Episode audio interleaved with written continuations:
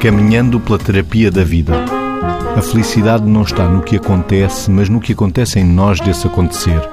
Escreveu Virgílio Ferreira. Margarida. A felicidade é uma coisa subjetiva e, de facto, não há medidas de felicidade. Verdadeiramente o que interessa é o que acontece dentro de nós com aquilo que uh, se está a passar à nossa volta.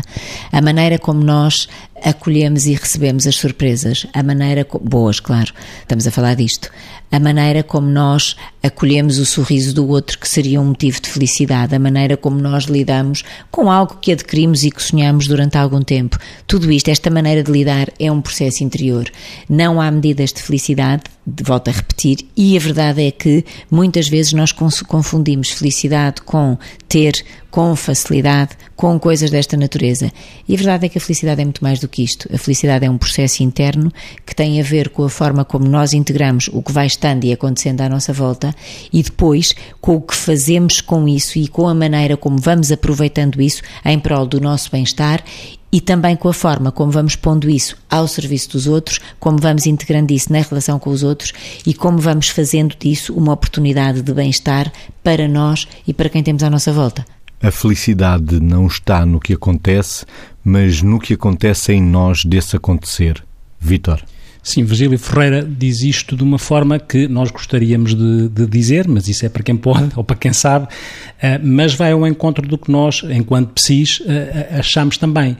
Eh, não quer dizer que depois o consigamos concretizar, mas sabemos que a tendência para sentirmos as coisas eh, de uma forma que nos aproxime de alguma felicidade pode estar condicionada mais ou menos em 50% pelo nosso temperamento, pela nossa matriz genética, 10% pelas coisas que circunstancialmente nos acontecem, mas os outros 40% têm muito a ver com aquilo que acontece em nós deste acontecer, como diz Virgílio Ferreira, ou seja, tem a ver com aquilo que são as atividades, a forma de estar, a forma como nós olhamos as coisas coisas, a forma como percebemos que as coisas, apesar de serem como são, nunca são só como são, são sempre como nós as vemos.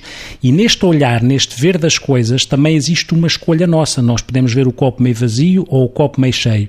E isso condiciona a forma como nos aproximamos mais ou menos da felicidade, a forma como podemos ter uma capacidade de aceitação àquilo que temos e não desejando constantemente aquilo que ainda não temos, mas obviamente uma aceitação proativa, não é uma aceitação resignada a forma como nos podemos sentir mais ou menos satisfeitos com aquilo que nos vai acontecendo no presente, em vez de estar a, a chorar o passado e a achar que o futuro só vai trazer coisas maléficas ou más ou tóxicas, e ter também uma capacidade de gratidão em relação a tudo isto. Portanto, esta combinação entre aquilo que é que intercepta a nossa, a nossa tendência para uh, que as coisas aconteçam de uma determinada maneira dentro de nós, mas ao mesmo tempo nos desafia, nos interpela a procurarmos ter um olhar construtivo para as coisas, é um desafio que todos temos.